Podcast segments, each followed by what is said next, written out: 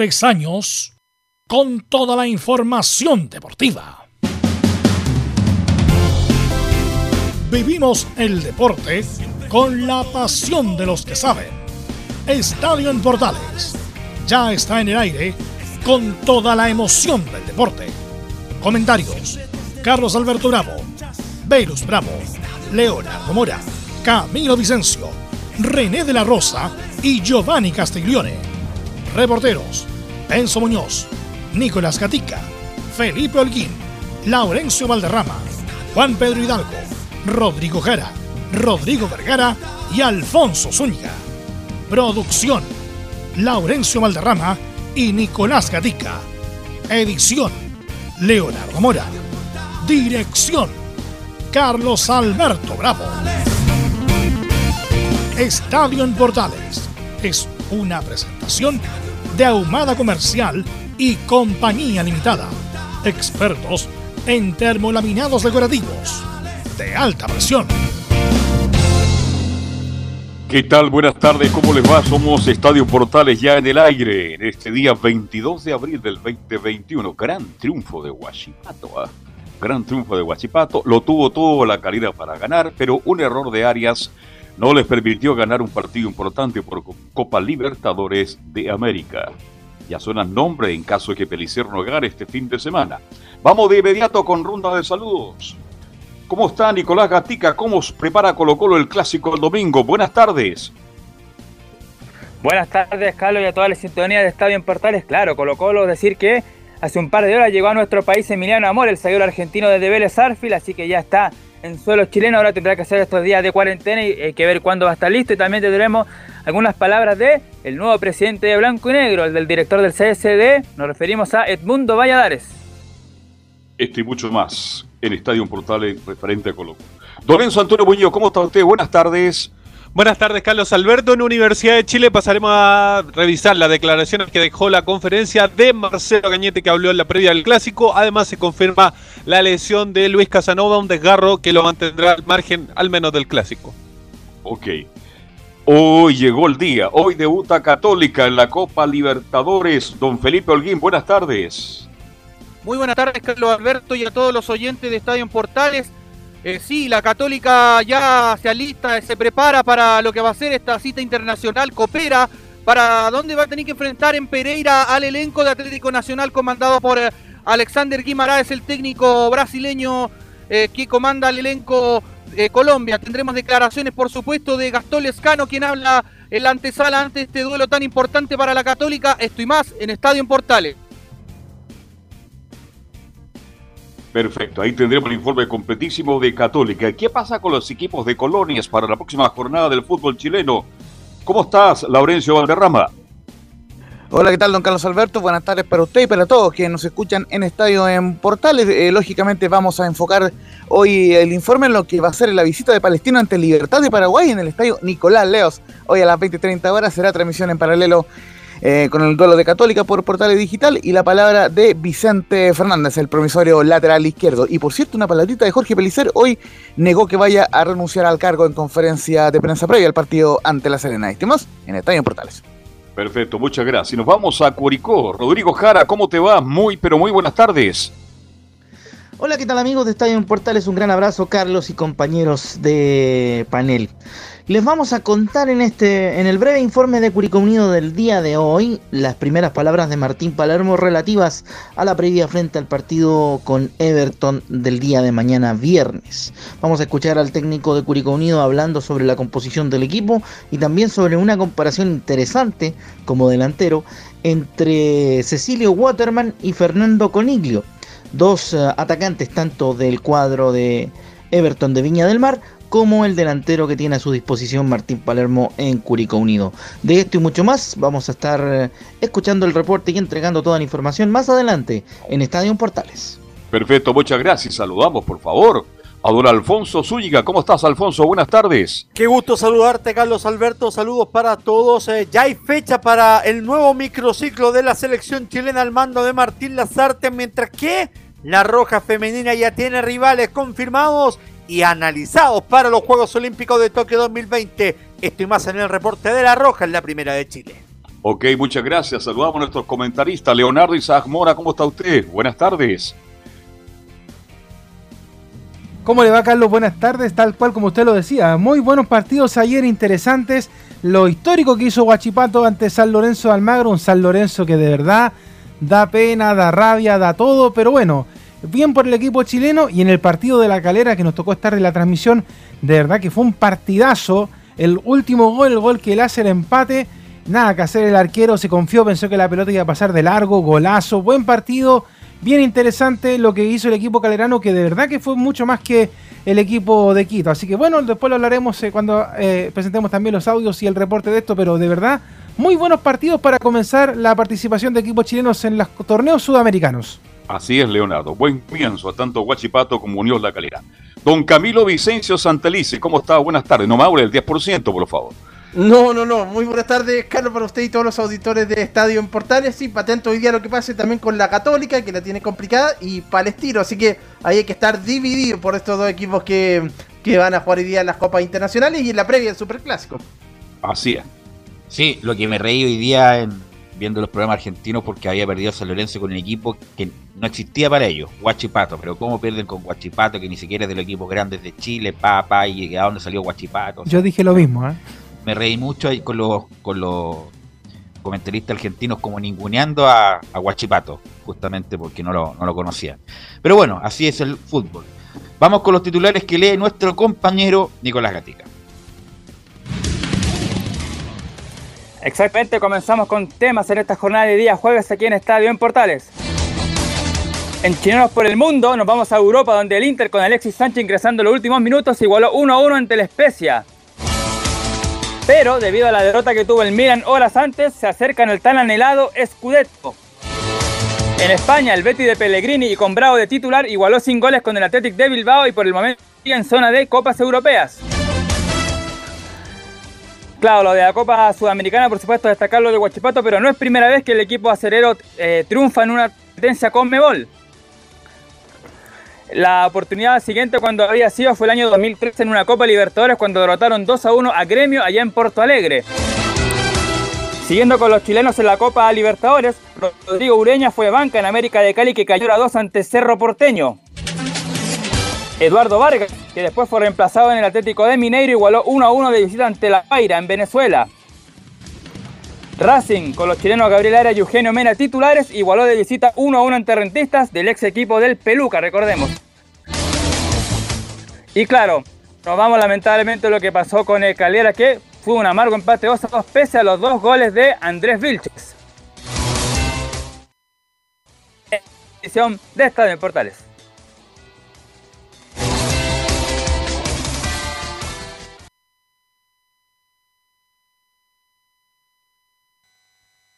Sí, yo, no diría así que, tan amargo fue el, el, tema, pero bueno, ya lo hablaremos cuando corresponda. Vamos a partir con, con la selección chilena. Eh, Alfonso, con las selecciones chilenas más bien. Porque, sí, ahí, sí, ahí sí, ¿Me escucha Leo, no? Sí, Velo, te escucho. claro, como, como decimos siempre en Estadio Portales, 40 años en el micrófono y... Sí, está, lo que pasa, abrir el no, micrófono. No, no, es que, quedamos muteados del computador, no del micrófono, entonces... Ah, no, se entiende, se entiende. Vamos con la, Vamos en pandemia, querido. Vamos con... Es así, muchachos. Vamos, ahora sí, vamos con Alfonso que nunca está muteado. Saludos para. No, no, no creas. Siempre fallan los micrófonos. Saludos para ti, Velo, también, Carlos, eh, Leo, Camilo y todo el equipo de Estadio en Portales. Bueno, apenas termina el Superclásico el día domingo, o más bien hora después, porque ya el lunes 26 de, de abril se va a conocer una nueva nómina de la selección chilena, la que va a trabajar la semana siguiente, lunes 3, martes 4 y miércoles 5 en Juan Pinto Durán para un nuevo microciclo de la selección chilena. El comunicado que dio la, selección es bastante claro, van a ser solo jugadores del medio local. Solo jugadores del medio local van a estar consignados en esta nómina. No es casual que se haga o que se presente después del superclásico del fútbol chileno, así que vamos a ver quiénes pueden ser los eh, citados por Martín Lazarte para este nuevo microciclo, el segundo que va a tener a su cargo el eh, seleccionador uruguayo, esto tomando en cuenta que el calendario ya está más o menos claro respecto de las fechas tanto de Copa América como de clasificatorias. Cuando vuelvan las clasificatorias va a ser fecha doble, ante los partidos ante Paraguay y Ecuador. ¿Y eso cuándo sería, Alfonso? Junio del... Junio. Junio de este año. Exactamente. Ya. Y ya después, por el mes de septiembre, atento con esto, septiembre y noviembre van a ser fechas triples. Escucho bien, van a ser tres, no dos, tres partidos de la selección chilena. Capaz que en en 18 de septiembre. septiembre nos toque un- una fecha de eliminatoria, ¿se imagina? ¿Sabe qué? Es muy probable, por el calendario. Es- Con con un asado y alcohol y, y el quinto retiro en esa época. El quinto Es muy retiro, Quinto retiro. y, el, y, y jugar en la selección. Claro, es muy, pero muy probable que sea por esas fechas septiembre y noviembre. Esto para completar el calendario del presente año de clasificatorias eh, sudamericanas. Pero eso es lo concreto con la selección adulta, que ya el fin de semana, obviamente no vamos a tener la nómina, lo, claro, después del superclásico, entonces vamos a tener que esperar unas, 20 unas menos de 24 horas para ya poder conocer quiénes van a ser los nominados a la selección y todo va a depender incluso de lo que pase con los torneos internacionales, porque recordemos que la en la próxima semana también juegan equipos chilenos en eh, tanto Copa Libertadores como en Sudamericana y habrá que ver las negociaciones, entre comillas, que hagan los directivos con eh, la gente de la selección para saber si contar o no con jugadores de Unión Calera, Universidad Católica, Huachipato y Palestina. Ahora la, la pregunta, Alfonso, si va a ser un microciclo y hay varios que están jugando competencias internacionales, Copa Libertadores, Copa Sudamericana, igual los va a llamar, Eh, independiente que Es esas que- fechas puede estar con, con competencia. Es que esa es la duda que se tiene, porque hasta ahora sería la primera vez en la era de las artes que entramos en ese formato, en el formato de que se topen fechas eh, clasificatorias. De, por ejemplo, Católica juega el miércoles 5, que es el último día del cierre del, eh, del microciclo, ante Nacional, en San Carlos de Apoquindo. Entonces, estaríamos descartando lo de lo, lo de Universidad Católica, por ejemplo. En el caso de Unión La Calera, juega el martes 4 frente a Vélez en La Calera. Entonces, sería muy complicado que, por ejemplo, podamos ver a un Andrés Vilches en el caso de Unión La Calera o a un José Pedro Fuensalida, un Ignacio Saavedra en la de la Católica precisamente en el proceso de selección. Habrá que ver también porque la última vez estuvo Luis Jiménez. No se sabe si va a poder contar con Luis Jiménez para esta para este microciclo, pero es muy probable, y esto es eh, entrando ya en el terreno de lo especulativo, que no haya presencia ni de los eh, ni de Católica, ni de Unión La Calera, ni de, ni de Huachipato, ni de Palestino. Pero eso se va a saber recién el día lunes, porque hasta ahora no ha habido filtración alguna respecto del tema. Está muy escépticos dentro de la selección y más bien desde el entorno de Martín Lazarte por entregar los nombres de este proceso, de este microciclo, el segundo, reitero, que va a tener bajo su tutela en Juan Pinto Durán.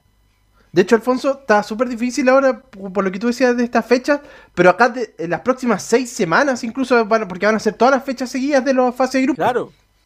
Exactamente, entonces eh, es muy probable que veamos jugadores de la Universidad de Chile, de Colo Colo, ojo, no se extrañen de Audax Italiano, que lo está siguiendo y mucho, Martín Lazarte, el, el buen trabajo que están Montesino. haciéndolo en la- Joaquín Montesino, Al por rápido. Montesino, la gran figura. A Montesino hijo- el hijo ¿Y a de más? Cristian Montesino.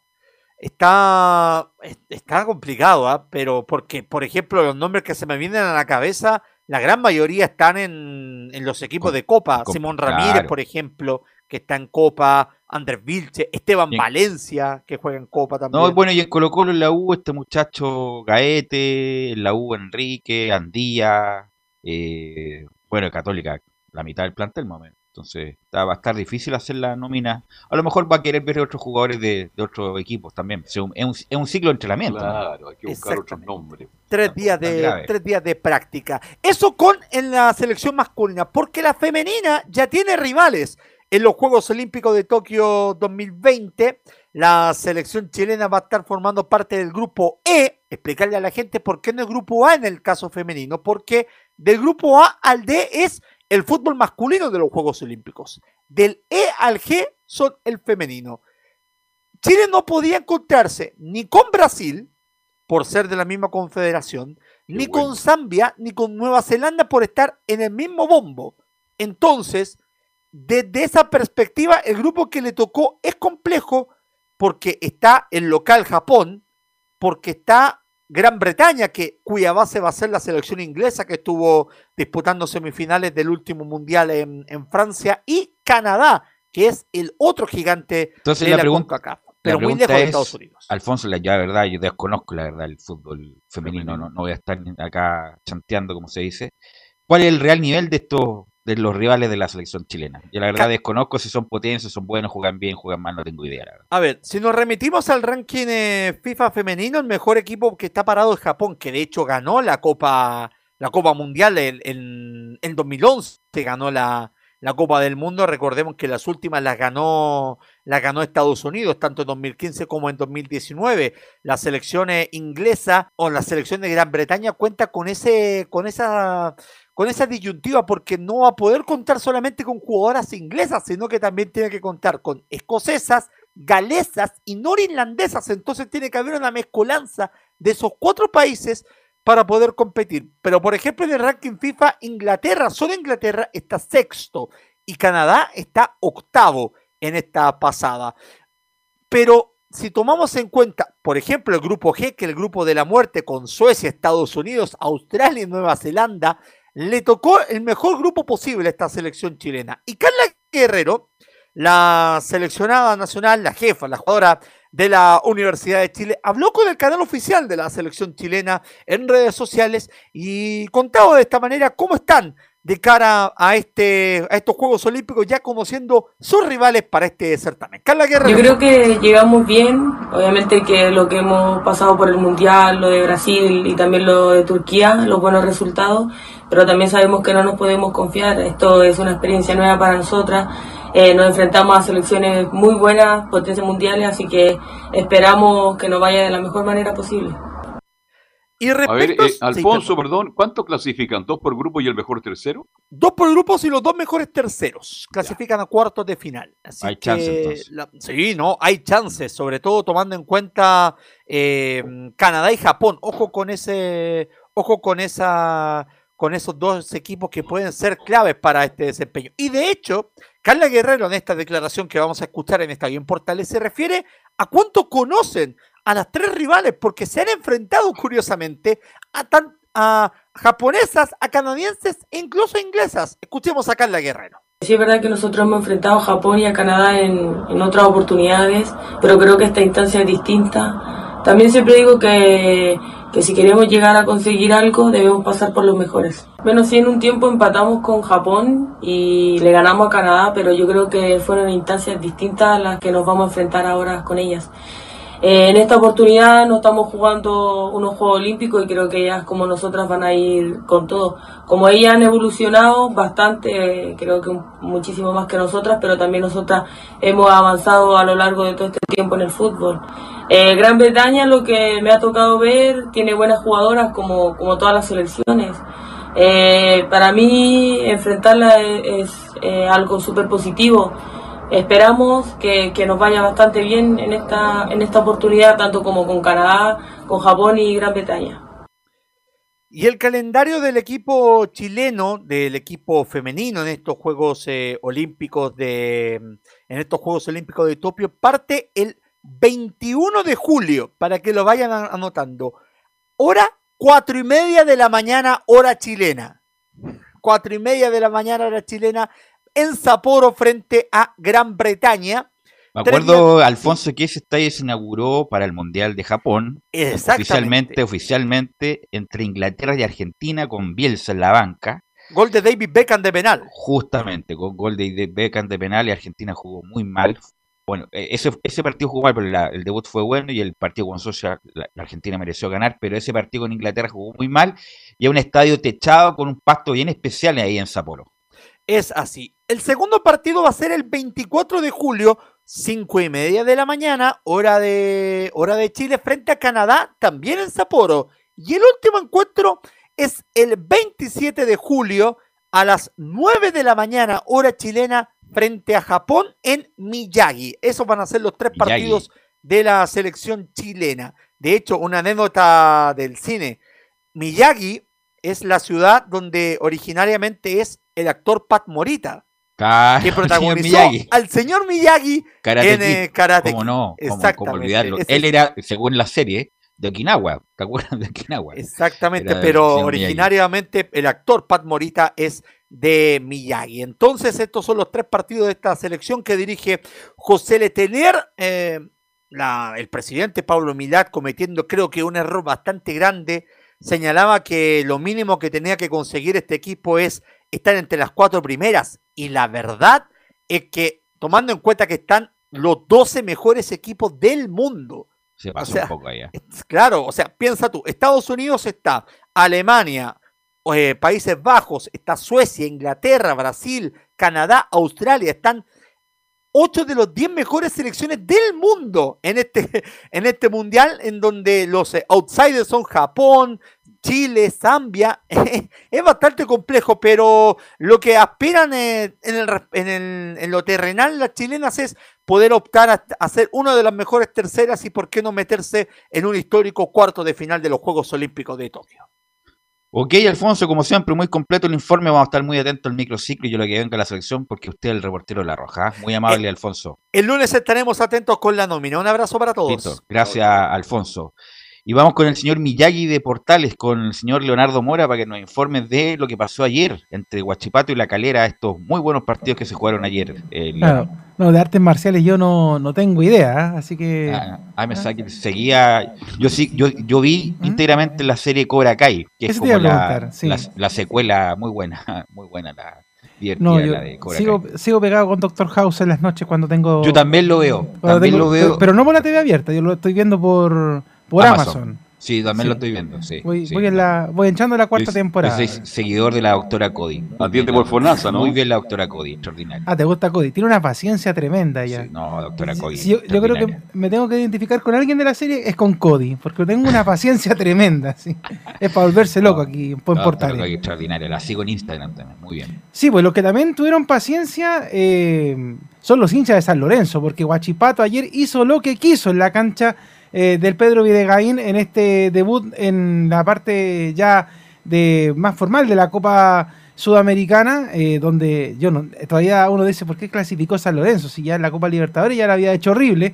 Pero bueno, son las cosas que pasan y pasan para bien, porque Guachipato, como lo decíamos, se destaca, ya lo contaba también el Nico Gatica por ahí, nos, había nos mandó un, un recorte por ahí de Guachipato que había hecho historia en Brasil cuando le ganó a Gremio por la Copa Libertadores, pero ahora también por este otro torneo aparece el cuadro de la Usina, que eh, ganó en condición de visitante, que eso es muy notable, 1 a 0 a San Lorenzo en este partido del grupo A, en la primera jornada, un muy buen partido de los pupilos de Juan José Lubera, que propusieron el nuevo gasómetro, buscando principalmente por los costados, presentaron una alta concentración en la última línea.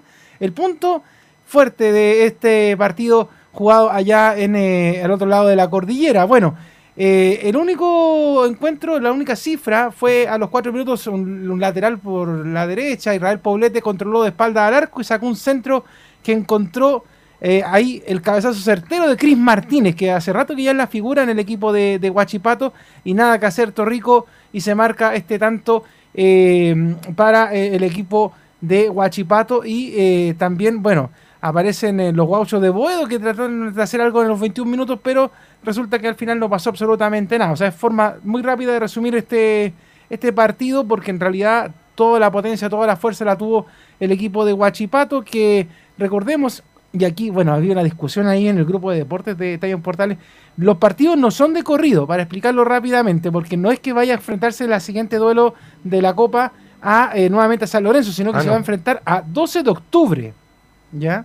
De Por si acaso. Es que por grupo ahora. es que- Claro, porque se- se acuerda- uno, antigua- uno estaba acostumbrado que antiguamente era partido ida, partido vuelta. Exacto. Ahora no, ahora eh, se juega este partido en eh, 12 de octubre de Paraguay, ahí en por la segunda jornada del grupo A en el Huachipato Cup a cero va a ser este partido. Pero bueno, escuchemos las declaraciones que dejó este triunfo histórico del equipo de la usina. Vamos a escuchar al técnico que habla con respecto eh, a lo que fue y dice que el rival nos fue llevando, pero fuimos entendiendo cómo jugar este partido. el rival nos fue llevando, pero fuimos entendiendo el partido, dónde lo teníamos que jugar y cómo lo teníamos que jugar. Sinceramente, eh, hoy le doy mucho más valor a la entrega eh, que por ahí el juego fluido que tenemos, porque también el adversario de mucha jerarquía.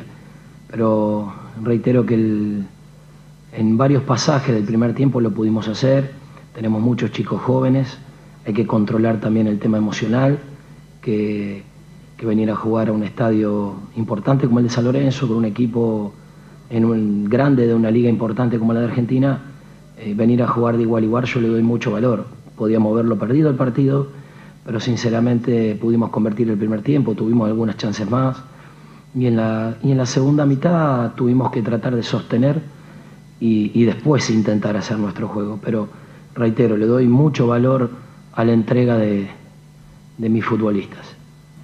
Bueno, tú lo decías al principio del programa, Velus, yo concuerdo mucho con los periodistas argentinos, que quizás de repente no conocen mucho el fútbol chileno, salvo quizás Colo Colo, la U y la Católica, pero igual uno mira Guachipato en el papel y uno dice que iba a ser Guachipato en un, en un torneo internacional y resulta de que dio la sorpresa.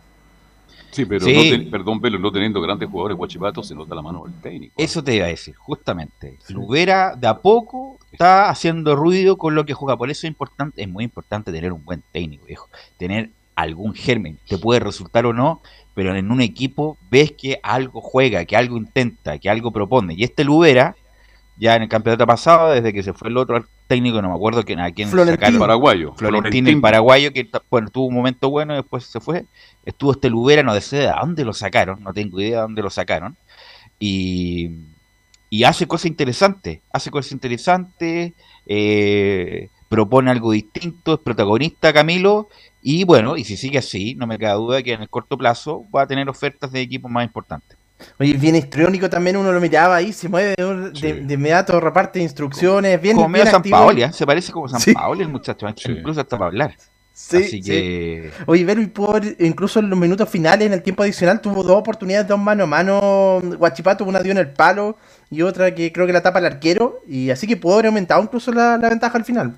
Sí, Son me indica acá Juan. Pedro siempre atento que venía de las juveniles de Huachipato Lubera. Así que. Hace tiempo que está ahí. No, pero por eso digo, un técnico muy importante para. Ah, ya, ac- acá hay algo. Acá por lo menos hay una, una cosa definida. No como otros técnicos que no lo voy a nombrar, que es venezolano, que dirigió Venezuela, que no, no, no indican nada. Por No. eso digo que un técnico tiene que indicar algo, dar una señal, un germen, un, un- que se incube algo. Y algo se está incubando en Huachipato con este técnico. Claro. Leonardo. Bueno, para no hablar de Dudamel, vamos a escuchar a Cris Martínez, quien habla acerca de que hizo un partido muy inteligente. Sí, la verdad que primero que todo felicitarle a los compañeros, la verdad que hicimos un partido, el primer tiempo sobre todo, muy inteligente. Eh, yo creo que tuvimos la mejor ocasión el primer tiempo.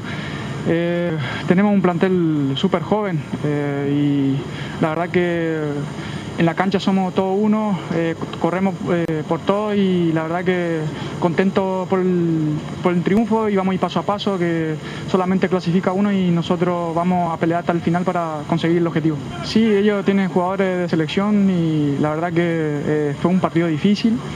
Creo que hay que ir paso a paso. Este equipo, yo creo que a medida que va yendo el partido, yo creo que vamos a encontrar mejores funciona- funcionamientos. Y la verdad que hoy día fue un paso importante, eh, ganar de visita y más un equipo que, que tiene mucha experiencia internacional, así que contento por el triunfo y, eh, y a seguir de la misma forma que ahora ya descansar. Y después el miércoles o el martes, no, no sé muy bien, jugamos contra 12 de octubre, que va a ser otro rival difícil. Bueno, recordad entonces que acá como Laurencio siempre le gusta andar corrigiendo a todo el mundo, nos recuerda que el partido de Huachipato con 12 de octubre va a ser en el Sausalito por temas de eh, el coronavirus, usted sabe que se está mandando todo a la zona central, pues, así que Ah, por, eh, por así eso, que Leo. ahí la corrección siempre de Laurencio Valderrama que siempre está atento a la jugada. Está muy bien, muy Es bien. un- es un Laurencio, fenómeno. Laurencio, por algo, el, por algo el productor de verdad, como decimos nosotros. Claro, es el, ¿Eh? Ha sido el- la figura del, del- de la pandemia. de la pandemia. Es la, re- el- la La revolución. revelación. esa, sí, la, la- la- revelación de la sí. pandemia, Laurencio. Bueno, también la, re- la revelación de ahora es eh, el equipo calerano que hace su debut histórico en Copa Libertadores. Ojo, porque habíamos hecho muchos partidos de la- del equipo cementero en la Sudamericana, pero ahora es en Copa Libertadores. Hizo un tremendo partido. Yo por eso decía que no estaba muy de acuerdo con lo que decía el Nico en los titulares, de que, que fue como un empate amargo, porque en realidad eh, yo creo que eh, a pesar de que fue empate, es más triunfo para el equipo cementero que dejó, pero de verdad muy mal parado a la Liga Deportiva Universitaria de Quito en este partido por el grupo H en el Nicolás Chaguán. Fue mucho local, más potente. De local siempre hay que ganar, Leo, independiente de la entidad del rival, que el rival juega, un rival importante, pero queda la sensación de Calera que lo pudo haber ganado. Lo pudo, esa lo es la sensación que queda. Fue, Claro, fue- fue superior incluso, fue superior Sí, Leonardo. sí. absolutamente. Y Rivero y hecho- compañía anduvieron muy bien anoche y Vilche, ¿para qué decir? De hecho, eh, si usted, eh, por eso lo, lo recargo mucho, porque por ejemplo, la misma Universidad de Chile, vamos a volver al tema de ello, a pesar de toda la pandemia y todo el tema de lo que tenía, no se lució mucho, pero sí la calera se lució bastante y eh, hizo eh, la figura del partido fue Andrés Vilches. Hay que decirlo de entrada, porque más allá de los goles, también tuvo un muy buen partido el equipo cementero y Andrés Vilches marcó los tantos que, que le ayudan también y que causado sensación el hombre del pelo rucio ahí en el equipo cementero. Y bueno, como ustedes decían, no sé si pudieron ver el último gol que marcó el equipo de liga, que ahí eh, el arquero se, se anduvo un, poco confiando en realidad. confió demasiado. Alexis Martín Arias en esa jugada que fue de un centro y que pensó que iba a pasar de largo y que la pelota finalmente entró en el arco. Así fue. Demasiado acá- confianza el portero. Disculpa, Leo, disculpa que vuelva atrás, pero Nicolás Gatica también. Oye, es un fenómeno, Está, Gatica. está muy rápido últimamente, muy rápido. Claro, me dice que Lubera, claro, igual que San Pablo y viene de Perú. Bueno, estuvo en, en equipos ju- juveniles, eh, incluso amateur de Rosario, de ahí pasó a Perú y ahí volvió a, a Chile para las juveniles de Huachipato, Leo. Va a pasar por O'Higgins y va a llegar a la U. Claro. Bueno, eh, para bueno consignar un poquito, eh, recordar que también en este equipo de, Unión La Calera estaba Octavio Rivero, que estaba presente, y uno que miró desde la banca y dijo que a lo mejor me puede tocar, pero no le pasó nada, también fue Jorge Valdivia, pues, ¿ah? que de hecho también ayer Laurencio lo, lo comentaba en el partido, vio también eh, este partido. Vamos a escuchar rápidamente, en uno del tiempo, una declaración del técnico del equipo cementero, eh, de eh, Lucas Marco Giuseppe, que dice que es la primera Libertadores del club y quieren ser competitivos.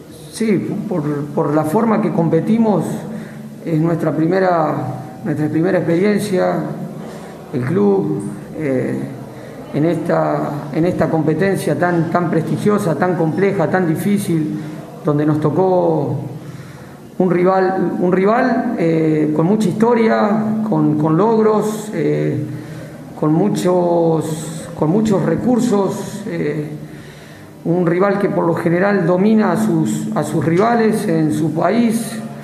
Eh, y bueno, creo que hoy fuimos dominadores y bueno, intentaremos ser, ser competitivos, ser competitivos en, en este grupo.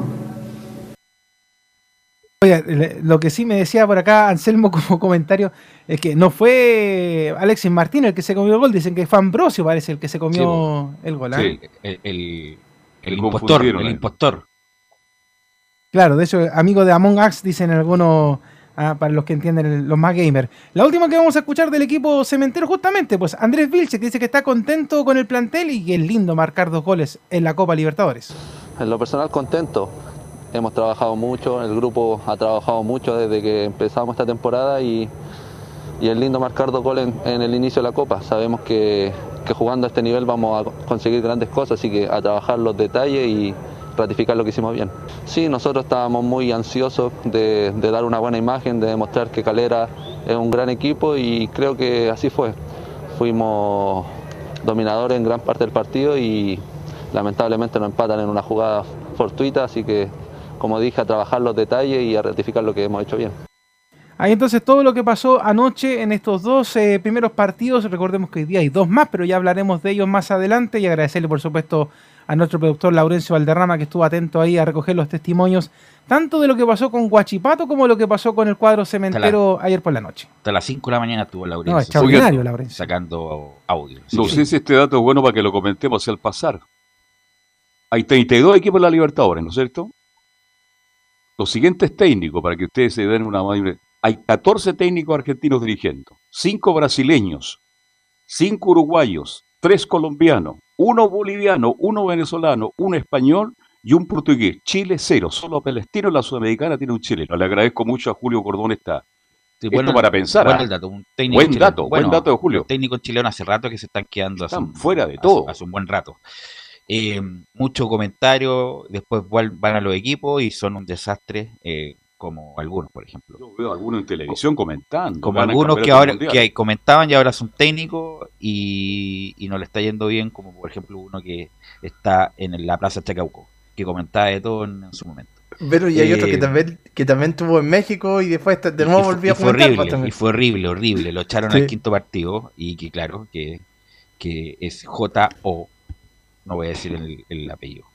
Eh, bueno, eh, y estamos con Rodrigo Jara para que nos comente la actualidad de Curicó. Hizo un buen partido ante la Católica, eh, a pesar de haber perdido, pero hizo un correcto partido, así que escuchemos a Rodrigo Jara. Ya se empieza a palpitar la previa del partido del día de mañana viernes frente al equipo de Everton por parte del cuadro de Curicó Unido. Tuvimos la oportunidad de participar, como es habitual, en la conferencia semanal de Martín Palermo vía remota realizada en el complejo Santa Cristina del club albirrojo. Vamos a escuchar la primera impresión de Martín Palermo respecto a la situación de formación de equipo y regularidad del plantel curicano de cara a lo que ha ocurrido en los últimos partidos y lo que viene en el cotejo de mañana frente a los ruleteros. pero bueno, esta circunstancia en el cual no, no pudimos eh, tener los jugadores y tener la formación para cada partido como hubiese querido, pero sí la idea más o menos los jugadores la van, la van entendiendo, la van asimilando, la van poniendo en práctica,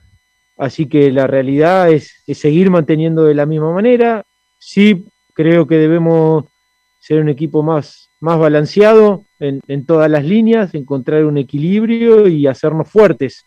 Y en la medida que sigamos eh, mejorando, teniendo eh, ese equipo en cancha que, que, realmente no, a mí más que nada me, represente a, la idea de juego eh, y tener esas alternativas, ese recambio en algún momento determinado del partido, creo que, vamos a hacer un equipo duro para, para cualquier equipo, no les va a ser fácil venir a, a sacarnos eh, principalmente de local eh, puntos así tan fácilmente y bueno, pero ser un equipo eh, más, más equilibrado, eso es lo más importante.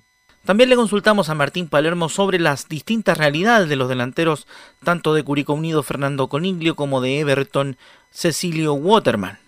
Esto nos contestó el estratego de Curicó Unido respecto al tema de los delanteros en Estadio en Portales. Fernando se está adaptando bien, es, es un delantero, la verdad que, que maneja muy bien el juego aéreo, de aguantar la pelota, pero sí tenemos en claro que, que lo que buscamos de él es, es el que convierta goles y bueno, las situaciones la está teniendo, yo creo que, en la medida que él se sienta más seguro y con mayor confianza, los goles van a llegar, pero trabaja mucho para el equipo, que eso es importante. Ahora obviamente se, se tendrá que complementar con, con Leandro Venega, que, que, vuelvo a repetir, es otro goleador que, que necesita de eso cada partido.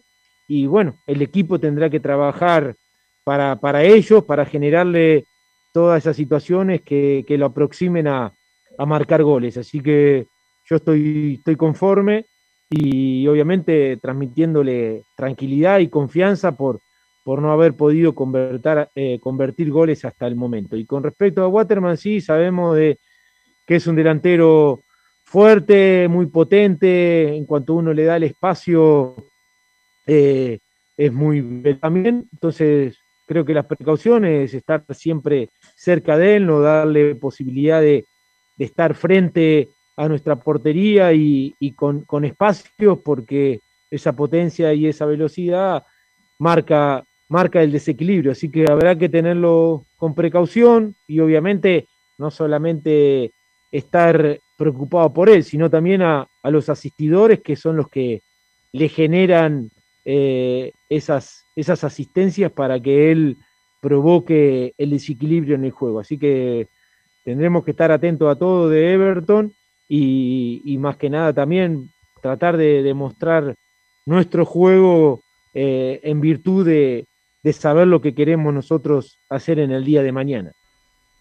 Así se va preparando el partido de mañana frente al cuadro ruletero en el Estadio de la Granja de Curicó, que abrirá la cuarta fecha del campeonato. Más información la tendremos, por supuesto, en un reporte especial de previa también el día de mañana viernes en Estadio en Portales. Un abrazo y muy buenas tardes. Ok, gracias Rodrigo Jara. Vamos a la pausa, Leonardo Mora, y volvemos con toda la información de Colo Colo y la U.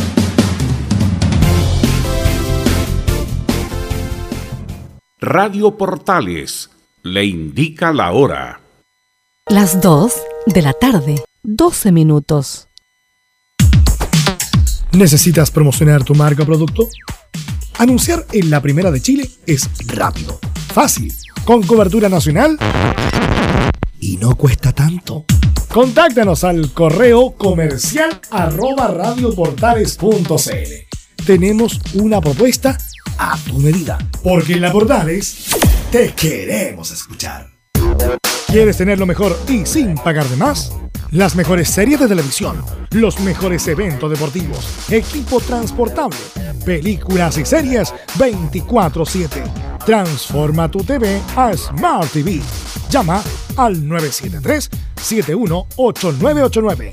Twitter arroba panchops. Visita www.radiosport.cl, el sitio web de la Deportiva de Chile. Programas, noticias, entrevistas y reportajes, podcast, radio online y mucho más. Todo lo que pasa en todos los deportes lo encuentras en www.radiosport.cl. La Deportiva de Chile en Internet. Porque lo bueno puede ser aún mejor. Prepárate a conocer la evolución de la Primera de Chile. Bienvenido a Portales Digital. Ingresa ya a www.radioportales.cl y descubre nuestra señal en vivo en audio y video, además del tradicional 1180m. Mantente al día con las últimas informaciones de Chile y el mundo e interactúa con nosotros a través de nuestras sociales en Facebook, Twitter e Instagram. Recuerda www.radioportales.cl La nueva multiplataforma de la Primera de Chile ahora es aún mejor. Termolaminados de León, tecnología alemana de última generación. Casa Matriz, Avenida La Serena, 776 Recoleta. Foro 22 622 56 76. Termolaminados de León.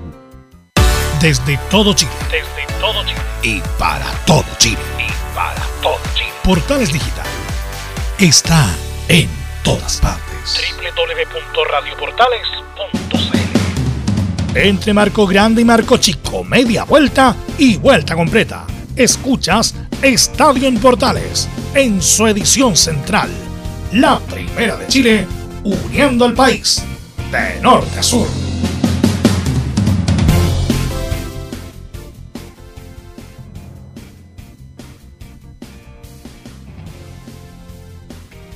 ...14 con 15 minutos... ...seguimos haciendo acá Estadio en Portales...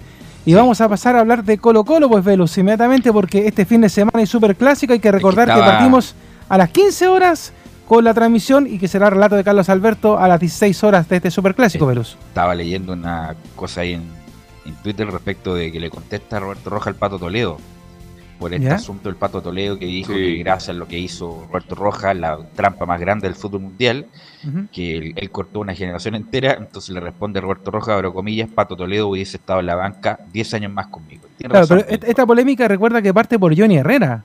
parte, por- por, parte por Roberto Rojas primero, que no, no deja fuera a Herrera entre los cinco mejores, le responde. Y Herrera, Herrera le responde a... Roja y después le responde, ob- obviamente que Roberto Rojas, si hubiera estado en condiciones, hubiera seguido.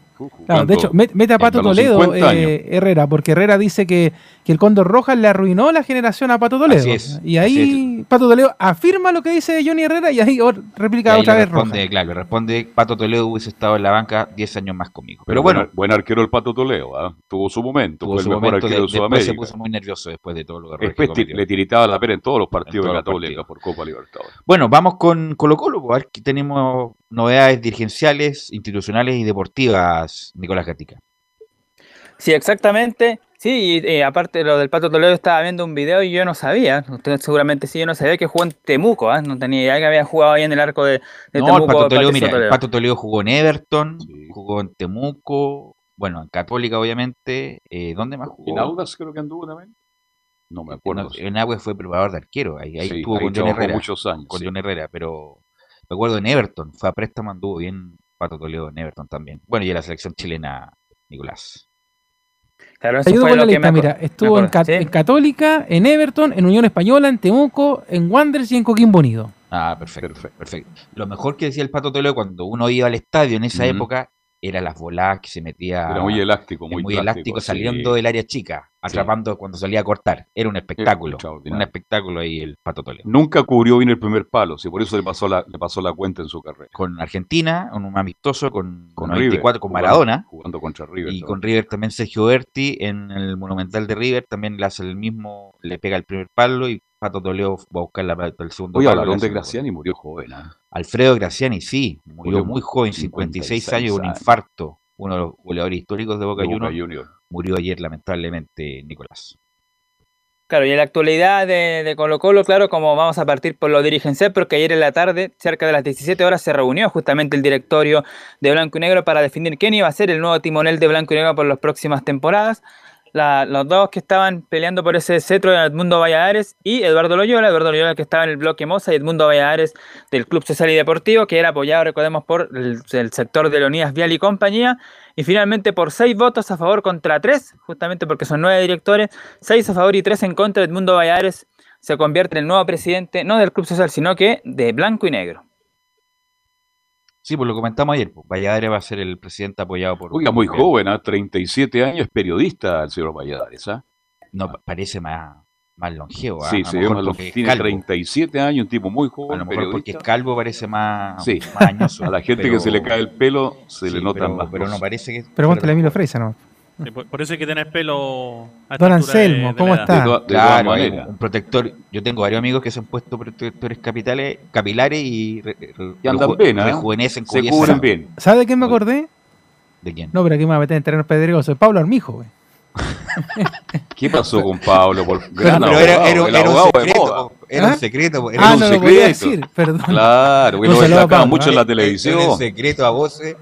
eh, que- Y Leonardo lo echó al agua. Yo le decía, yo, yo le digo a Pablo antes de, oye, ¿te peinaste la- el gato que tenía arriba? Y- no, pero rejuveneció 10 años con el No, grande, Pablito. Sí. Adelante, Nicolás Gatica, que también vendría bien Nicolás Gatica, un protector capital. No, ya va para Pelequén, ya pagó Oye, la cuota por- ya. porque el Nico es joven, pues. Sí, joven, joven. ¿Cuánto tiene Nico? 31, ¿no? 33.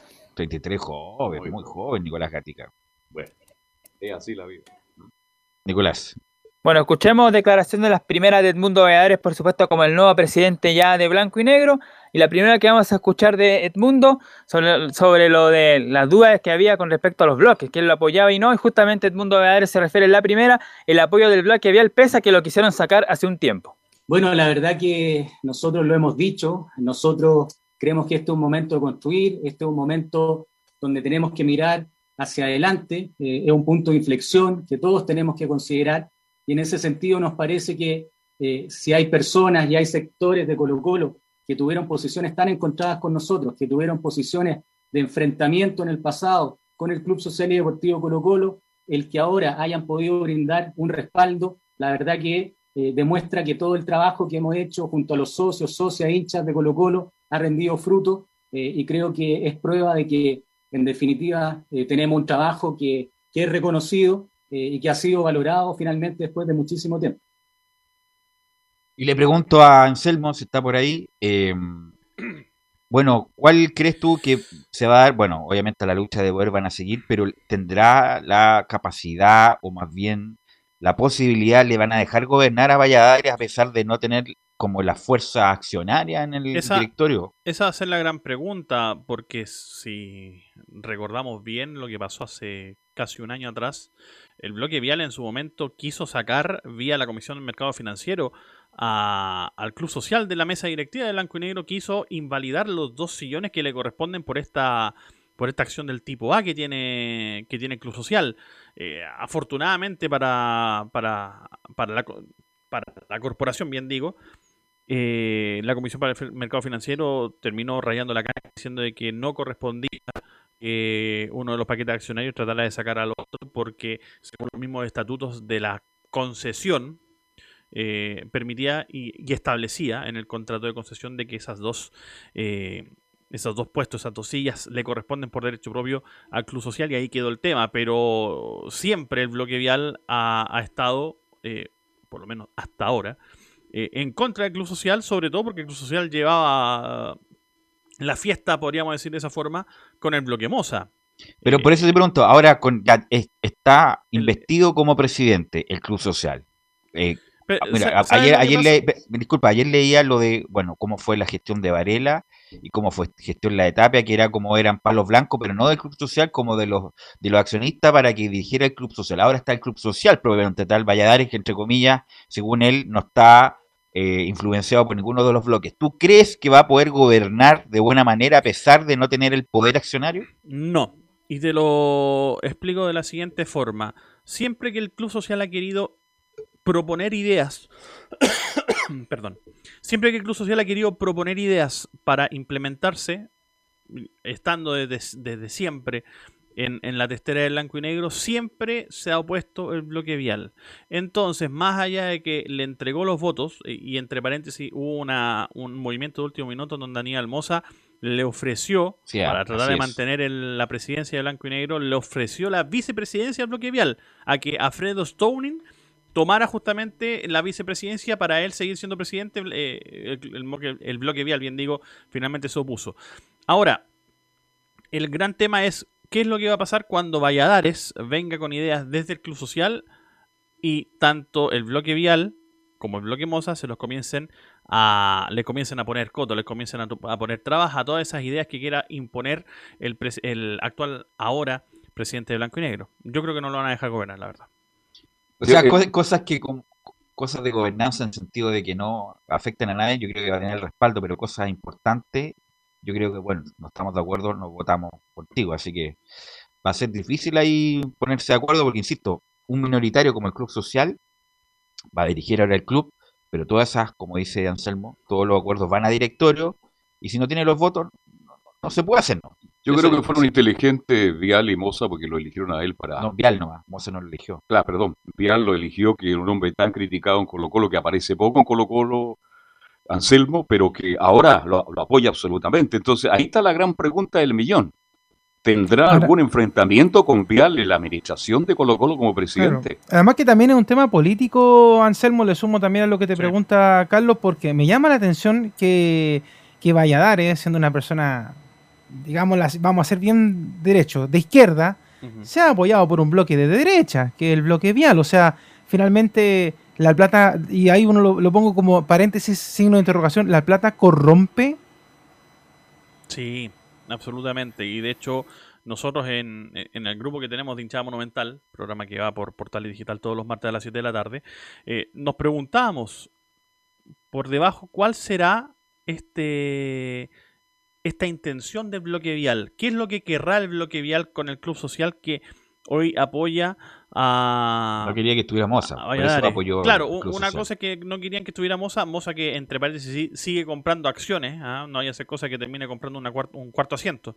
Ah, ojo ahí. Eh, pero el tema es todo el, toda la verborrea que siempre tuvo el, el Club Social en contra del bloque vial y hoy terminan jugando Siendo presidente apoyados por ese mismo bloque. Exactamente, entonces hay un poquito de dicotomía y de doble de, de- de- de doble acción, si podemos Pero decir aquí, así. Anselmo, lo- los negocios no son ni de derecha ni de izquierda, izquierda. son negocios. ¿no? Entonces, como, como, como dice el padrino, son negocios, son negocios nomás, no es nada personal. Pero, pero- pero- pero algo, de política, al- algo de política también hay, Belu, No, o sí, sea, de hecho hay mucho de político, o sea, denlo por hecho, denlo por hecho. Eh, va- vamos poniendo ejemplo, Gabriel Ruiz Tagle fue presidente de blanco y negro, terminó siendo primero subsecretario y luego ministro del deporte. Eh, Sebastián Piñera fue Lo también mismo. presidente de blanco y negro, terminó siendo presidente de la República. Entonces, perfectamente el que estuvo o el que está o el que estará en la testera del club más grande de Chile, probablemente va a buscar también algún rédito político y digamos las cosas como son. Ahora, el gran problema es que el hincha veía al Club Social como su trinchera contra blanco y negro y ahora Así es. es una estrategia más de los poderosos, si podemos decir Lo, esa claro, y lo ponen final- al frente como carne de cañón. Oye, esto también, ta- oye, el Club Social también dirigió Blanco Negro, así que no me vengan con eh, purismos, ¿sabe, ¿sabe quién me recuerda un poco esta jugada? Sí. A la que hicieron con Mario Desborde ahora en el gobierno de Piñera. Estaba haciendo, de ministro para que dejara de hablar en el, en. Estaba haciendo ruido porque la cosa andaba mal, la, la, la, la. Salió de ahí. El tema es que Estaba ahora- marcando en la encuesta este, Claro. pero ahora está marcando poco. ¿ah? Claro, así tema- son, bueno, así, así son la- los ejercicios de poder, pues. Claro, ese, todo es lamentablemente la respuesta. O sea, porque por ejemplo a Valladares ahora, si es que Colo Colo sigue teniendo crisis, sigue teniendo problemas, le van a decir, bueno, y tanto que reclamaba, haz algo ahora, pues porque otra cosa es con guitarra. Si cuando uno está en un grupo minoritario puede reclamar y patalear mucho de lo que está pasando en Colo Colo. Le pero si pasaron te- la papita caliente. Claro, pues, pero si, la- eh, si no asume, no toma este fierro caliente, no lo maneja, no lo conduce, no hace que, por ejemplo, Colo Colo en los siguientes meses avance bien, después le van a decir, bueno, y todo lo que tú reclamabas por tu programa de radio, todo lo que tú reclamabas a través de columnas escritas, lo que nos mandaba todos los medios de comunicación, oye, ¿qué pasó con eso? Por eso digo que es muy importante, mira, sí, mira, obviamente que es importante la cuestión institucional, administrativa y toda la cuestión, pero si Colo Colo anda bien en la La cancha, se, se te- olvida. se olvida todo, se termina todo. Y no Colo se, Colo hoy día anda no- bien, ¿ah? no se habla más de ni de Moza, ni de nada. Ni, lo que pasa es que Colo Colo anduvo tan mal en la cancha estos últimos dos años que obviamente estas cosas se hablan. Pero si Colo Colo ha pasado tantas veces, Colo Colo ha estado incluso peor económicamente hablando aquí en este momento, como por ejemplo en la quiebra. Pero Colo Colo ganó en la quiebra y, quién, y, y pu- y el síndico quedó como buena onda. El síndico, el síndico Safi en su momento y. Jamarne después. Pero lo importante para Colo Colo es que ande bien en la cancha y así se evitan hablar de otro tipo de temas. Nicolás Gatica, ahora sí, vamos con usted. Se fue Sí, vamos a escuchar una última de Edmundo Beares para ya cerrar este tema y pasar a lo futbolístico, lo que tiene que ver con un nombre que sonó hace pocas, varias semanas atrás y después en un programa de televisión descartó su candidatura a Blanco y Negro. Nos referimos al gran Marcelo Pablo Bartichotto y sobre esto habla Edmundo Valladares. La verdad que Marcelo es parte de- del club, Marcelo eh, es parte de este proyecto, de este programa. Eh, él tiene mucho interés en seguir aportando. Eh, nosotros la verdad que no hemos vuelto a hablar de algún rol en particular, eh, pero para nosotros Marcelo es eh, parte central, eh, es uno más del proyecto, más allá de que nosotros entendemos la tremenda trascendencia que tiene Marcelo, él así se ha planteado entre nosotros, digamos, como un par, y nosotros por supuesto que vamos a seguir contando con él, y nos, interesa muchísimo que pueda ser parte de, esta, de todo este trabajo que tenemos que llevar a cabo, sin ninguna duda. Ahí está, pues ya cerrando el tema dirigencial justamente su llegada a Blanco y Negro, Edmundo Beares, habrá que ver nomás este tiempo cómo le va a ir a la hora presente de Blanco y Negro y ahí por supuesto se refería a Marcelo Bartichotto que por supuesto siempre van a estar eh, contando con él, con Bartichotto ahí en el sector del Club Social, así que vamos a ver qué va a pasar con, esa, con ese tema cuando ya se pase un tiempo más justamente de Mundo Beares como presidente del cuadro de Colo Colo. Y ahora, claro, lo, lo futbolístico, bueno decir que ya quedan pocos entrenamientos para el día domingo, quedan dos de hecho, el de mañana y el del día sábado, pero Colo Colo prácticamente, claro, jugaría con el mismo equipo que lo vino haciendo frente a Everton y los partidos anteriores. La única diferencia que va a haber en este compromiso que va a volver Maximiliano Falcón el Peluca, que va a volver a jugar un clásico, lo vemos que jugó el año, el año pasado, claro, cuando empataron 0 a 0 ahí en el Estadio Monumental, así que va a ser su segundo superclásico. Esta vez va a estar acompañado por el chico Daniel Gutiérrez. En el clásico anterior estaba con Julio Barroso, ahora será eh, Daniel Gutiérrez que lo va a acompañar. Y en el medio de la contención está la duda un poco si va a ser Brian Soto Fuente, pero yo creo, lo más probable que sea eh, César Fuente, que está más acostumbrado a este tipo de partido, que va a acompañar ahí a Leonardo el Colo Gil en la contención que lo escuchábamos ayer. Justamente, así que, y en la parte de arriba, bueno, no tendría tampoco novedades. Costa con Rodríguez iría a los creativos y arriba seguiría Marco Volados con el goleador que tiene el equipo de Colo Colo con Iván Morales. Así que no habría mucha novedad en cuanto a eso. Y en la zona defensiva, el que va a cumplir, el que va a ser como lateral izquierdo, pese a que Mico Albono ya está en condiciones, va a ser el 17 del cuadro de Colo Colo, Gabriel Suazo, que lo más probable que va a ser titular. Y justamente lo vamos a escuchar en la primera. Gabriel Suazo responde cómo llega el equipo de Colo Colo al Superclásico. Eh, bueno, lo tomamos de la misma, de la misma manera que en los años anteriores. Si bien este año venimos con, un mejor funcionamiento, eh, creo que hemos encontrado, si bien algunos resultados no han sido lo que nosotros mm, eh, hemos, querido y para lo que hemos trabajado, pero, pero sí nos hemos sentido muy gratos con el funcionamiento del equipo, que eso es importante. Pero el clásico lo tomamos tal cual como el año pasado y tal cual como el año antes pasado. Los clásicos son igual eh, estando último, estando primero, estando peleando, en la primera fecha, la última fecha, los clásicos eh, se juegan y, se viven para ganarlo, que eso es lo que nosotros queremos, ganar este fin de semana y, seguir con, con esa, eh, alargar más aún esos años acá en el Monumental. Claro, ahí está entonces con lo que tiene que ver con el partido mismo. Yo lo decía antes, porque vamos a escuchar la última y después vamos a ver qué es lo que pasó con Emiliano Amor y eso, eh, que tiene que ver con la posición. Yo decía que Mico Albornoz volvió y jugó los últimos minutos frente a Everton de Viña del Mar, pero lo más probable es que, como dicen por ahí, equipo que gana no se toca y Gabriel Suazo seguiría siendo el lateral izquierdo, pero el año pasado varias veces con Quintero y también con los técnicos anteriores Mario Salas y también Gualberto Jara en el interinato fue la contención, justamente sobre eso, sobre su posición A en ver, la cancha. Suazo Gatica, dice- antes que Sí. presente la última nota, una pregunta para el panel. ¿Gutiérrez o Fuentes con, con el peluca? es un Eh, clásico. es un Gutiérrez. Gutiérrez un buen jugador. Bueno, si no hay, van a tener que jugar nomás. po. Y mantener a Fuente Eh, atrás. Y Fuentes de contención con el Colo Gil. Eh, Fuentes Falcón y en el medio Brian Soto con el Colo Gil. ¿Así va a ir usted, dice? ¿Ah, sí? Se lo vamos a preguntar mañana a Gustavo Quintero, no se preocupe. Ya. Eh, o sea, Fuentes jugaría de central, entonces. Sí, porque Fuentes de central. Y al, muchacho Gutiérrez, que tiene buenas condiciones. Va a llegar muy lejos ese muchacho. eh, gran jugador. de Colo. Tiene buenas Pero condiciones, pero parece que no es el momento. De lo que le está pasando a la U con Morales, que tampoco lo quieren tirar para este partido porque es un partido distinto, diferente. Nada más que. Bueno, así lo vamos a confirmar mañana, Gatica, Nicolás. Sí, la última entonces de Suazo, su posición, la 3 dice Suazo, me acomoda jugar de lateral izquierdo, pero mi posición natural es de volante. Eh, sí, me acomoda jugar de lateral izquierdo, no, no es una posición que, desconozca ni, ni mucho menos, es una posición que, que sí me acomoda, pero obviamente la posición natural mía, y también lo sabe Gustavo, lo sabe el cuerpo técnico, es de volante, en el medio, pero hoy en día me toca cumplir esa función y, y me acomoda y no tengo ningún inconveniente en cumplirla. En su momento con, con Pablo jugué prácticamente siempre lateral, si bien lateral volante porque jugamos con línea de tres, pero es una posición que conozco, que, sé más o menos eh, sé más o menos bien los movimientos que, que debo hacer. eh, además tenemos jugadores ofensivos que, que son eh, muy profundos, que, que siempre van hacia adelante.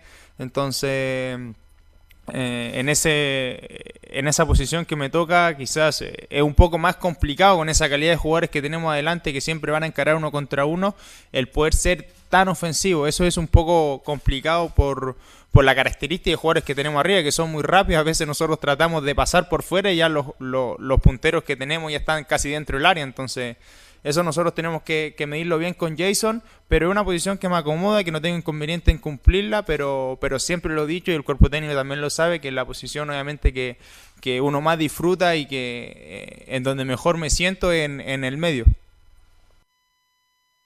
Bueno, ahí estaba entonces la Por explicación lo tanto, de Nicolás, maña- mañana me confirma, pero hoy, 14.35 horas del 22 de abril, ¿cómo formaría Colo Colo para el domingo?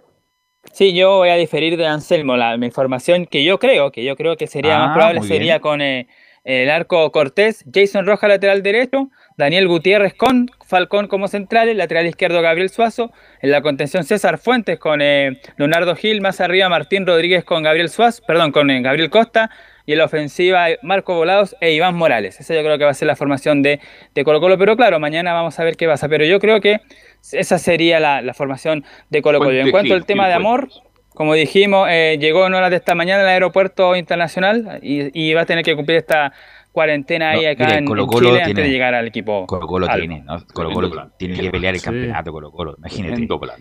Falcon, Saldivia, este muchacho Amor, este muchacho Gutiérrez, tiene cuatro centrales Cuatro de nivel. Albornoz también que podría ser. Albornoz, no, pero dejémoslo de lateral, si laterales lateral de izquierdo. lateral. Jason. Rojas que también podría jugar de central, pero ya, ya eh, co- como que Se está, ocupando, lateral está ocupando bien el asunto de lateral. Mico Albornoz de lateral izquierdo, Gil, Fuente, eh, Rodríguez, eh, Morales, eh, Volados, está Solari, está Gaete, no, tiene buen equipo. Y tiene que volver o paso algún día también. O Paso, el muchacho Valencia, me imagino que No, irá a despertar. tiene- irá- tiene irá a mejor despertar algún plantel. momento. Sí, Tiene tiene un gran plantel. plantel. Colo Colo no, Colo Colo tiene que pelear el campeonato. No tiene nada, no tiene ni- ni Copa Libertadores, ni Sudamericana, Nada. ni Copa, no tiene ninguna cosa. Solamente la Copa Chile y el torneo local. Tiene que pelear Colo Colo con lo que tiene el campeonato, eso es sin discusión. Eso nomás, Nicolás. Bueno, mañana nos encontramos entonces. Sí, mañana. esas son las Mañana novedades de. Colo Colo exactamente. Mañana va a tener más claro la formación del día domingo. Y me, me gusta, me gusta que pelee con Chemo, Nico. Me gusta. Pero me lógico, gusta. que sí. Está bien. Este no es el club de Toy. ¿ah? Sí, señor, está me gusta. pues. Está bien. Pero mañana vamos a tener una claridad respecto Mañana vamos a ver. Y yo quiero verlo el domingo a las Está 4. igual que Colo Colo. Están los, los Anselmo y los Gatica. A ver Claro. quién está con. los los está con chemistas y los gatiquistas. Claro, está. Gatiquista. Eh, Así es. eso. Ok. Abrazo, Gracias, muchachos. Muy amable. Abrazo. Y vamos, y vamos chao. con Enzo Muñoz, que está en su mejor momento. ¿Cómo estás, Enzo? ¿Cómo estás, Belu? Un gusto saludarte, gracias por el halago. Eh, y entrando a materia deportiva netamente, porque en, Colo- en Universidad de Chile, a diferencia de Colo Colo, no hay tanto administrativo. Lo administrativo recién lo vamos a tener la próxima semana, el día 29, con esta reunión de directorio, cuando suma la nueva concesionaria, por así decirlo, o el, el nuevo accionista mayoritario pero hay obviamente una diferencia porque eh, finalmente se supo la gravedad de la elección de Luis Casanova, porque según información del club, tras someterse a exámenes médicos y conocerse sus resultados, se confirmó que nuestro defensor, el comunicado de Universidad de Chile, Luis Casanova sufrió un desgarro muscular en el isquiotibial izquierdo, quedando descartado para el clásico del domingo en el Estadio Monumental. Mala Sí, noticia. era, no, era obvio, era obvio que está así. Lo, lo, lo dijimos ese mismo Sí, momento el cuando, momento que cayó ahí. cuando- y cuando levantó la mano y pidió el cambio, era, era, Que vengan los asistentes era, era desgarro, era desgarro lo de Casanova, así que era, era, la, era la confirmación. A ver si Enzo se puede desconectar y conectar Sí. de nuevo, porque hasta Don Sí. Waldo Ahumada, que está escuchando, nos escribe y dice que se escucha horrible. Sí, quizás, sí, ¿dónde anda metido? eh, Enzo Antonio. Y siempre sale muy bien Enzo Antonio Muñoz. Sí. ¿ah? Sí.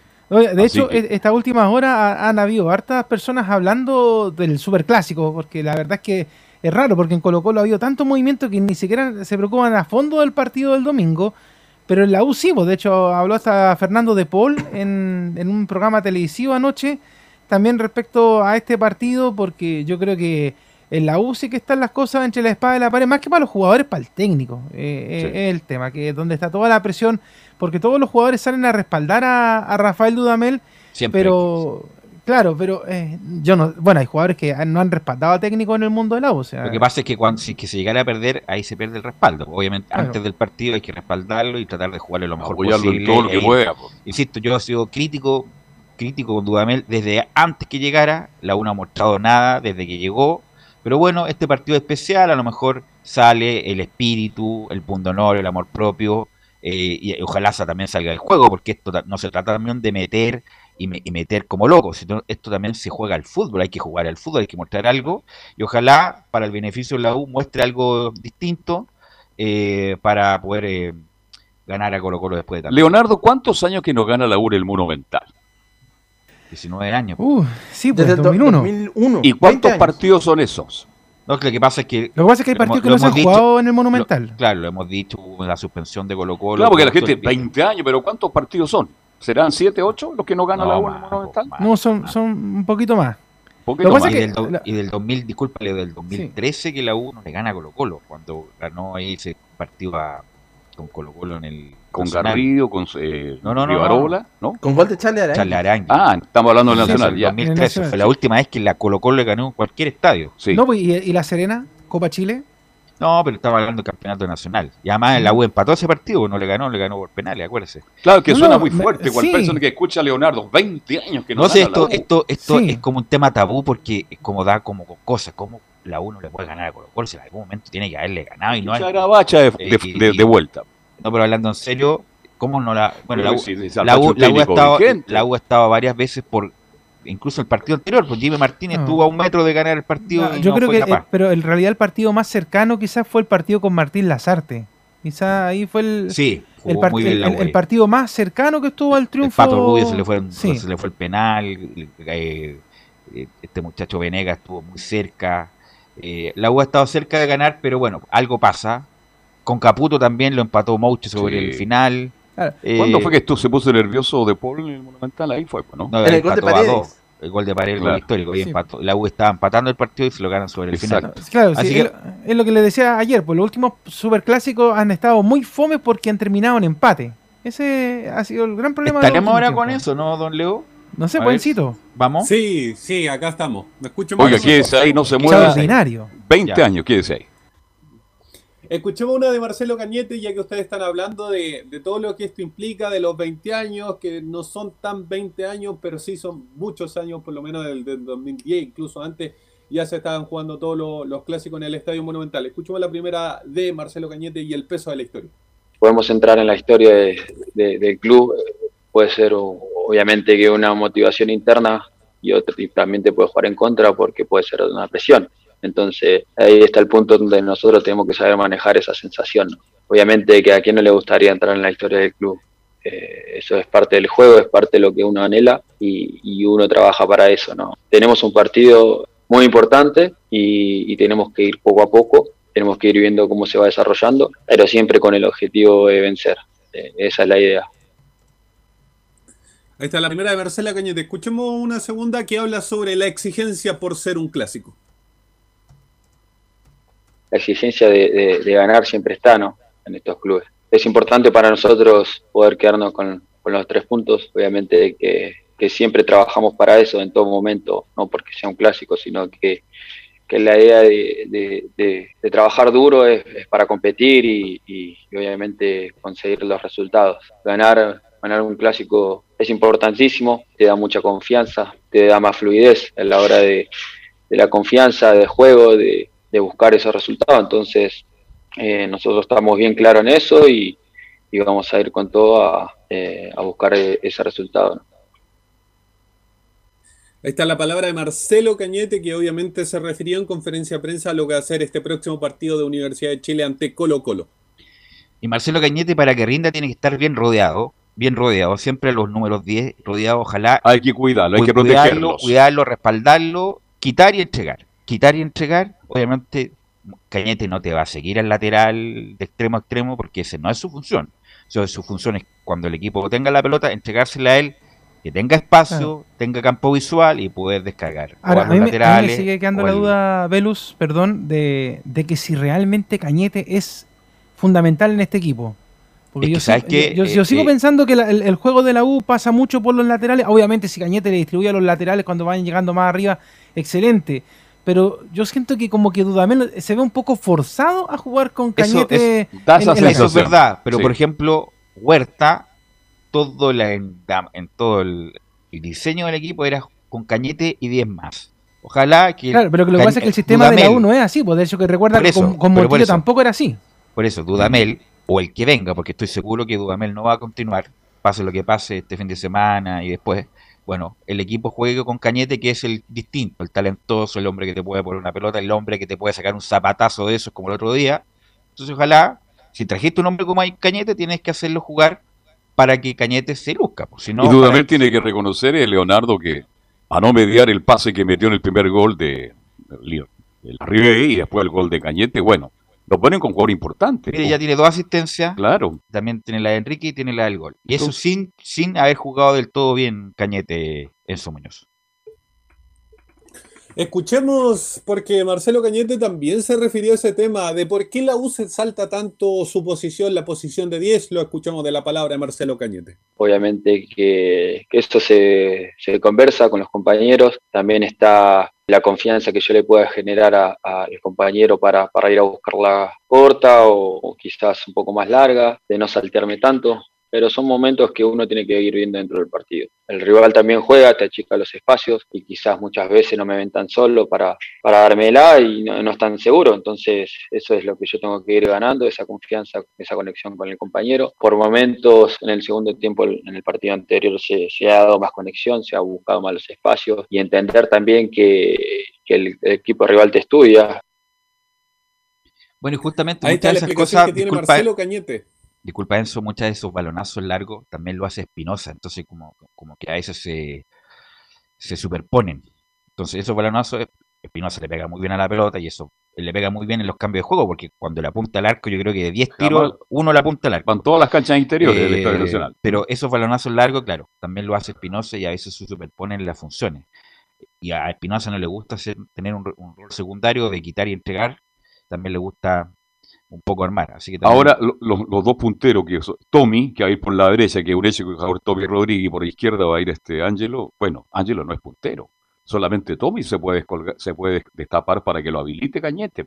También hay un problema ahí de puntero en la U de Chile, Leonardo. Y Está, está Luján, pero no lo quiere poner porque según él no está bien físicamente. Eh, Arangui no está, tampoco, tampoco está. Así que va a jugar con Ah, eso. en Cobresal tenía Cañete y tenía- tenía Reinero.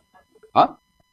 Pero Cañete no, como Cañete. Perdón, Cañete tenía a, a Reinero en Gaete. Cobresal y tenía a Gaete, que se destapaba. que Reinero venía más de atrás. los espacios. Venía más de atrás. Y ahí entraba Cañete y le metía los pelotazos. ¿Cómo eso? ¿Perdón? No, que en Sí, les Cobresal. comentaba que Pablo Arangui Perdón. ya está entrenando con normalidad. Ya. Eso. Ah, ¿Irá a la banca o no irá a la banca? Debería ir a la banca. Debería ir a la banca, está con el alta médico y ya está entrenando con normalidad. Porque en la condiciones normales, en compañeros, condiciones normales, debería ir. en condiciones normales, Arangui es titular todos los partidos. Pero bueno, no, no está bien físicamente todavía.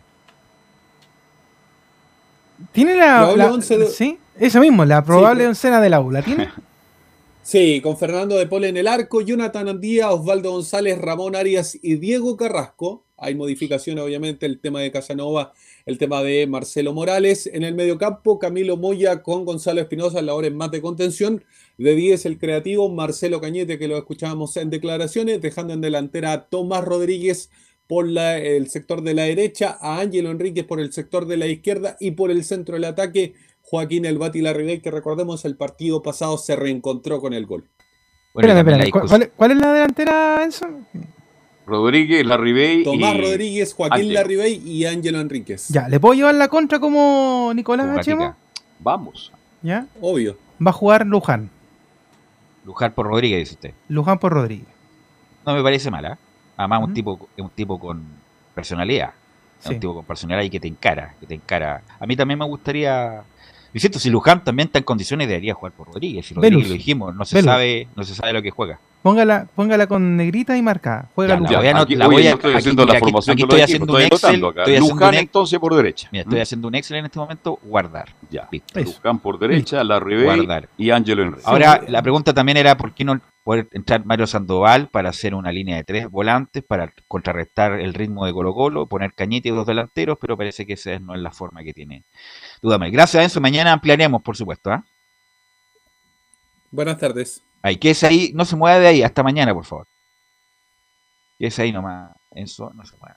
¿Vamos a la pausa, Leo, o no? ¿O seguimos de largo? Usted me indica. No, démosle no, porque no alcanzamos Ok, a entonces vamos con vamos Felipe con la Católica. Sí, con. Felipe Holguín, que está en Colombia, ¿no? No, que Sí, está, Está en Pereira. nos va a informar de la, del partido hoy de la Católica con Atlético Nacional de Medellín. Muy buenas tardes, Velu. Gusto en saludarte a ti y a todos los oyentes de Estadio en Portales. Claro, eh, como bien lo decía en titulares, la Católica ya está en Pereira, en la localidad de Risaralda, para enfrentar al elenco de Atlético Nacional de Medellín, donde tendrá una difícil tarea el elenco eh, chileno. Eh, dos veces ha enfrentado en las últimas ocasiones al elenco eh, del Atlético Nacional y no le ha ido muy bien a la Católica. Pero para ir detallando un poquito lo que va a ser este partido, escuchemos las primeras declaraciones de el gato Gastón Lescano, quien habla, sabemos que va a ser un partido muy difícil. Bueno, eh, obviamente sabemos que va a ser un partido difícil, eh, como son todos los partidos de Copa. Eh, la verdad que estamos muy ilusionados con, comenzar de la mejor manera. Estamos preparados para eso, hemos entrenado para, para eso, así que nada, vamos con toda la ilusión de tenernos un buen resultado de, Colombia. Ahí estaban las declaraciones del gato Gastón Lescano, quien hablaba, por supuesto, de lo que va a ser y analizaba el partido que va a ser bastante importante para la Universidad Católica eh, Velus. Sí, no, Católica, vamos a ver cómo, a ver en qué- de qué está esto Católica. El primer partido, digo, el primer apretón fuerte, de a pesar de haberle ganado Colo Colo en la Supercopa al inicio de la temporada, pero esto es un apretón fuerte de Claro, verdad. pero Camilo, de, todas maneras, que no le toca eh, Velus Camilo eh, rivales tan fuertes como en otros torneos internacionales que le ha tocado a la Católica. De igual, creo que a eh, la Calera le tocó más pesado que a, a la pero Católica. igual el, apre- el apretón más fuerte del grupo jugar con Atlético Nacional de Medellín, el equipo más grande de Colombia, de visita a Camilo. Sí, por lo que viene, en este momento es, es el más complicado, obviamente todos van a ser difíciles, pero este debería ser el más complicado eh, por lo que ha hecho en los últimos años, por lo que estás eh, ahora también viene como puntero del torneo colombiano, con bastantes goles también. eh, y y a, a que escuchábamos recién a Gastón Lescano, uno de los que ha estado en deuda en este, en este Sí, campeonato. No ha tenido un buen rendimiento. Eh, pero, De hecho, el fin de semana contra Curicó estuvo en la banca. Lo más probable es que ahora sea titular, pero a ver, no, ha veni- no viene con un buen rendimiento Lescano.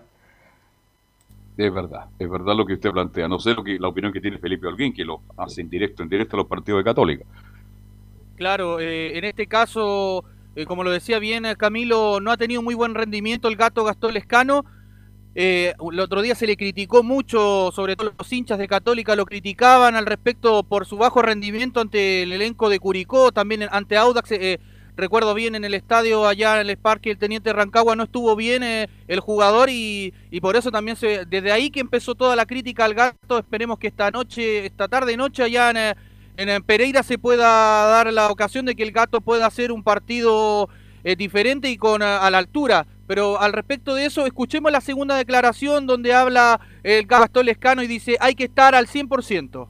Eh, no, no, no, la verdad que no, porque sabemos que los grupos de, de las Libertadores son, son todos difíciles, son todos competitivos, son todos equipos eh, eh, campeones o los mejores, de mejores de su liga, así que nada, estamos, eh, muy conscientes de que hay que hacer muy buen papel, hay que estar siempre al 100% porque son todos los rivales difíciles y va a ser un grupo muy peleado también. Esas eran las declaraciones de Gastón Lescano, muchachos. ¿Qué les parece por honor al tiempo pasar a repasar el el- la formación, digo, de la Católica? Saltaría Tosele con, del arco, ¿no? No, no. Matías Dituro en portería. Ah, ya, perfecto. Línea de cuatro en el fondo, eh, Raimundo el Catuto Rebolledo, Tomás hasta Uruaga, el central por derecha, central por izquierda, Valver Huerta y cierra la línea de cuatro el, carril izquierdo, Alfonso el Poncho Parot. En labores de contención serían los dos eh, de siempre. Por la derecha Ignacio Saavedra, acompañado de Luciano Agüet. Y el hombre que iría en eh, labores de creación eh, sería Marcelino Núñez. En eh, delantera los tres eh, de siempre. El Chapa fue en salida por derecha. El centro delantero el Toro Fernando Sampedri, el goleador de la Católica en torneos internacionales. Y Garnel Gato Lescano por izquierda cierra la delantera del elenco de la Católica. Y, y para ir brevemente, les voy a informar un poquito de lo que va a ser la formación del elenco de Atlético Nacional que ayer me decía Velus que ver, para tenerla hoy día. Iría, iría con en la portería con Kevin Mier, eh, línea de cuatro en el fondo, eh, Jonathan Marulanda por derecha, Brian Córdoba, eh, Jason Perea, Nicolás Hernández en el medio, dos contenciones, Michael Chacona, Brian Rovira, eh, dos eh, volantes, uno por derecha, Alex Castro, Vladimir Hernández, este hay que tener cuidado, es muy veloz y tiene buena técnica, y en delantera Jefferson Duque, el goleador, y el hijo del, eh, de ustedes lo deben conocer, Tomás Ángel, estoy hablando del Ángel, eh, Juan Plo Ángel, hombre que jugase en River Plate de Argentina. Así es, así que bueno, es una formación importante la de Atlético Nacional de Medellín. Horario del partido, transmisión de portales, eh, Felipe. Sí, va a ser a eso de las 20 horas estaremos al aire. Bueno, relata Cristian Frey, eh, comenta Camilo Vicencio. En los controles estará, por supuesto, Emilio Freisas eh, y Lillo y yo en cancha, muchachos. Buen equipo, 19:30. gracias. Buen par. 19:30. Sí, y el partido a las 20. El bombero en el relato. Ok, gracias. Muy buenas tardes, muchachos. Felipe. Que tengan buena tarde. Y vamos con Laurencio Valderrama, porque tenemos declaraciones, me parece, de Pelicero, ¿no? Don Laurencio Valderrama. Eh, sí, justamente estamos ahí con el informe de Palestino. Eh, no sé si es que Leo ahí me autoriza también para lo de Peliza, porque estábamos enfocados más que nada No, en lo de Palestino. Usted, dirá, vamos con- vamos con Palestino. Sí, porque juega hoy Ya. día esta noche, pues pegadito ahí con la Católica. Perfecto. Eh, solamente eh, contextualizar muy brevemente que mañana tendremos las declaraciones de Jorge Pelicer. Le preguntamos entre muchos temas por Galdame, que ojo, hay un acercamiento con lo de Galdame, pero todavía no está resuelto. Y obviamente él dice que, que no tiene pensado renunciar todavía y que tiene que ir y que quiere ir a ganar ante el cuadro de la Serena. Pero eso lo vamos a ver los viernes musicales con Belus Bravo. Porque justamente Vicente Fernández, quien curiosamente formado en la Católica, el lateral izquierdo y que será titular junto con Toseli en Palestino y otros jugadores también, eh, justamente declara lo siguiente: en la 01 como grupo estamos convencidos de nuestro objetivo que es clasificar. Eh, bueno, mira, el plantel está muy fuerte. eh, la verdad que como grupo, como equipo, nos sentimos muy, muy confiados y convencidos de, nuestro objetivo. En ese sentido, este mismo es clasificar. eh, nosotros venimos a eso, a competir, eh, a dar lo mejor de nosotros y, y la victoria que tuvimos el último partido contra Melipilla, la verdad que nos reafirma mucho esa convicción no veníamos haciendo malos partidos, pero no se nos daban los resultados y, y yo creo que era un poco lo que necesitábamos para llegar eh, al partido de mañana con, algo más de, de confianza, por así decirlo. Pero no- no- nos sentimos un grupo muy fuerte para los desafíos que se nos vienen. Oye, Y la perdón, que le consultamos. Dime. Dígame, don ¿Está, Carlos. pre- está a, eh, a préstamo Fernández en Palestino? Sí. Sí, él está, él está eh, a préstamo por una temporada, pero y ojo que la Católica también le extendió el contrato por tres temporadas, así que eh, lo más probable es que vuelva al cuadro cruzado a fin de, de temporada. Le pregunto porque Católica no tiene lateral y anda bastante bien en Palestino este chico Fernández. Bueno, pero tiene que jugar, tiene que seguir jugando y ver si cómo, cómo evoluciona y de ahí tomar una determinación. Hasta aquí creo que Pero- está haciendo mérito para volver y ser pero no en un solo una alternativa no en Católica. Hay que evaluarlo a fin de año, si Pero resiste. en Palestino si- ha hecho campaña ya además, ya 6, 7 meses haciendo un muy buen Pero por eso hay que evaluarlo. Hay que evaluar al muchacho. aquí Porque muchos, muchos de que van a ganando puntos. muchos los que van a préstamo y andan bien, después vuelven del préstamo y, y- y les quema la pelota en los pies. Y eso hay muchos casos, Laurencio. Sí, justamente, y recordemos que también está Bruno Bartichotto también eh, eh, en, en Palestino, así que obviamente eh, el cuadro eh, de Palestino, que es un, form- un formador de jugadores, también eh, utiliza en este caso jugadores de Católica para irlos fogueando y también irse potenciando como equipo. Y la segunda que vamos a escuchar en número al tiempo también de Palestino es, le preguntamos justamente en portales sobre el caso de Kobe que ocurrió en Libertad, en, al final se confirmó que solamente era un caso, pero dice que no pensamos en eso, sino en que Libertad es un equipo fuerte. Mira, la verdad que el tema de- del caso positivo COVID-19 no, no, no, no viene a mi caso eh, muy específicamente. Lo que sí sabemos que es un equipo fuerte, eh, que viene a hacerle un buen partido a Atlético Nacional, la fase previa de Copa Libertadores. Tiene jugadores rápidos y, bueno, como todo equipo paraguayo, eh, un, un hueso difícil de roer, así que nada, eh, nos venimos preparando para esto, así que eh, con, con todo el respeto, pero siempre confiando en nosotros. Y bueno, eh, tenemos la más probable formación de la, eh, de la Católica, es decir, de, de Palestino, que va a ir a la misma hora, o casi a la misma hora, porque va a jugar a las 20-30 horas ante Libertad en el estadio Nicolás Leo, allá en Asunción, Paraguay, con Christopher Toselli en la puerta, Cristian Suárez, Pablo Alvarado, Ignacio Mesina y el, y el entrevistado Vicente Fernández en la última línea. En mediocampo, Agustín Farías con Misael Dávila hasta el minuto. En, en, en labores más de creación, Brian Carrasco, Luis Jiménez y Jonathan Benítez. Y en la delantera, Juan Sánchez Sotelo. Es prácticamente la misma oncena que mm, eh, le ganó a Melipilla la semana pasada y el árbitro de este partido será Orlando Bracamonte de Venezuela, eh, secundado por Lubin Torrealba, Al- Alberto Ponte como guardialíneas y Juan Soto como cuarto árbitro, recordando que no hay VAR en esta etapa de la Copa Sudamericana. Ok, ¿algo más, Laurencio? Eso eh, por ahora, y, y recordarles que vamos, a ir, que vamos a ir en paralelo con ese partido de la Católica en, en Portales Digital, informando junto al trabajo de Juan Pedro Hidalgo. Buenas tardes, muchachos. Perfecto, gracias, Laurencio. Muchachos, ¿algo más al cierre? Leo- Nada más. Todo lo agregó Laurencio ¿Camilo? para cerrar. No, tampoco. Está Ok. todo completo. Ok, ok. Gracias, muchachos. Que tengan buena tarde y nos encontramos mañana en otra edición de Estadio en Portales.